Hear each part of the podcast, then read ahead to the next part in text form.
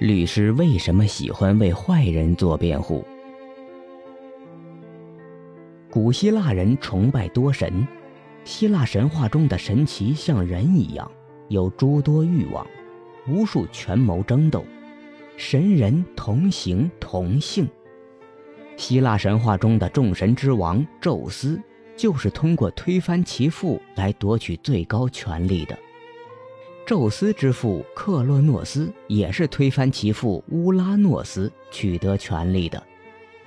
宙斯喜欢追求外遇，其正妻赫拉多次抓奸，仍无法阻止宙斯外遇，从而导致宙斯妻子间无休止的争吵，并常常引发激烈的冲突。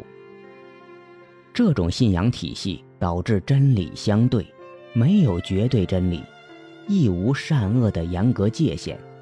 另外，这也造成古希腊的人本主义传统，多种多样的神奇为每个个体的行为都提供正当化解释，个体的价值被推到极限。智者派代表人物普罗泰科拉甚至提出“人是万物的尺度”这个命题。若将辩护制度的源头追溯至古希腊，这种辩护制度可能会有两个恶果。首先，辩护缺乏正义的必要约束。由于神奇之间本身的竞争关系，神界之间推崇强者为大，人类必将效法。由于缺乏绝对真理的约束，辩护的目的就是为人开罪。只要竭尽全力保证当事人的最大利益，无需受制任何规则。其次，人本主义传统将导致辩护制度过分张扬人之权利，而忽视人权应该有一定的限度。柏拉图就曾经尖锐地批评当时的辩护人，认为他们颠倒黑白、偷换概念、巧言令色。他曾在对话录中描述这类人的行径：那只公狗难道不是他儿女的父亲吗？当然是。那只公狗难道不是你的吗？当然，它是我的。既然是你的，而且是父亲，那么这条公狗就是你的父亲，你就是那些小狗的兄弟了。这显然是一个逻辑混乱的论断。在柏拉图看来，律师必须听命于客户的要求，按客户的意图办事，无异于客户的奴隶。他说。律师总是忙忙碌碌，似乎总有什么力量不断驱赶着他。他是一个奴隶，在他的主人面前，与他同是奴隶的伙伴们争论不休。结果，律师们变得敏锐而狡黠，他们学会了对主人曲意逢迎、见机行事。他们的心胸狭隘。自从他开始欺骗和报复以后，他就变得反常而且扭曲了。与古希腊的人本主义传统不同，西方文化的另一个源头——希伯来基督教信仰强调神本主义。一神论的信仰确认了绝对真理的客观存在，上帝之道即为真理。所谓“太初有道，道与上帝同在，道就是上帝”。因此，辩护制度应当接受绝对真理的约束。辩护必须在规则范围内行使。按照这种信仰观，辩护人在辩护时要受到限制。十戒中第九戒“不可作假见证陷害人”当为辩护人之铁律。同时，人权也需受到限制。正如亚伯拉罕在为罪成辩护的案例中所学到的，保障人权不能以完全牺牲惩罚犯罪为代价。对辩护制度源头的蕴藏说明，并非为了怀古，理清辩护制度的缘起，才能明白律师制度的定位。首先，律师必须在法律范围内维护当事人的合法权益。律师与其说在捍卫当事人的利益，不如说是在通过捍卫当事人的利益，维护法律的尊严。正如亚伯拉罕对上帝的质疑。不是为了攻讦上帝的缺失，而是向上帝申明，确保无辜者不受冤枉，才能保证上帝惩罚的正当性。因此，辩护权必须受到法律的限制。律师应当在法律允许的范围内为当事人谋取合法利益。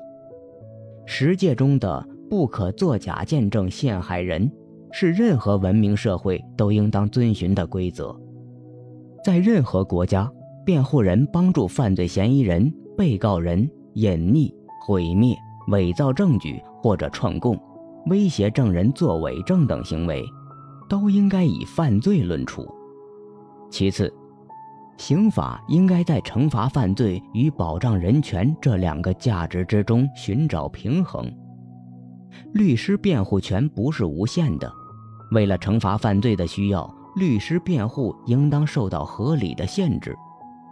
同理，惩罚犯罪也并非唯一价值。为了辩护制度的发展，惩罚犯罪的需要也可适度让步。司法机关与律师同属法律职业，任何一个法律人都应该清楚地意识到，辩护律师与司法机关的目标是一致的，他们都是为了维护法律的尊严。辩护不仅是为了保护无辜的公民，也是为了确保司法的公正。严格来说，何教授接受被告人莫某的委托，也许只具有符号的意义。并不能改变对莫某的定罪量刑，但是，如果能够通过对这个案件的审理，充分保障被告方的辩护权，促进消防、物业等制度的革新，那么就在很大程度上实现了法律人要追逐的正义。二战结束后，著名作家萧乾在采访远东国际法庭的审判时。很不理解为什么法庭居然允许律师为那些恶贯满盈的战犯进行辩护，直到自己被打成右派，他才恍然大悟。哈佛大学教授德肖维茨说：“一个国家是否有真正的自由，试金石之一是他对那些为有罪之人、为世人不耻之徒辩护的人的态度。”在大多数专制国家里。独立自主的辩护律师队伍是不存在的。诚然，专制压迫肆虐无忌的明显标志之一就是，政府开始迫害辩护律师。法治社会需要律师，尤其需要律师为公众所厌恶之人提供辩护。只有当越来越多的律师投身这一伟大事业时，法治中国的梦想才能成为现实。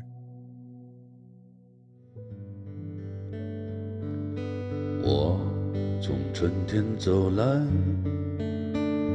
你在秋天说要分开，说好不为你忧伤，但心情怎会无恙？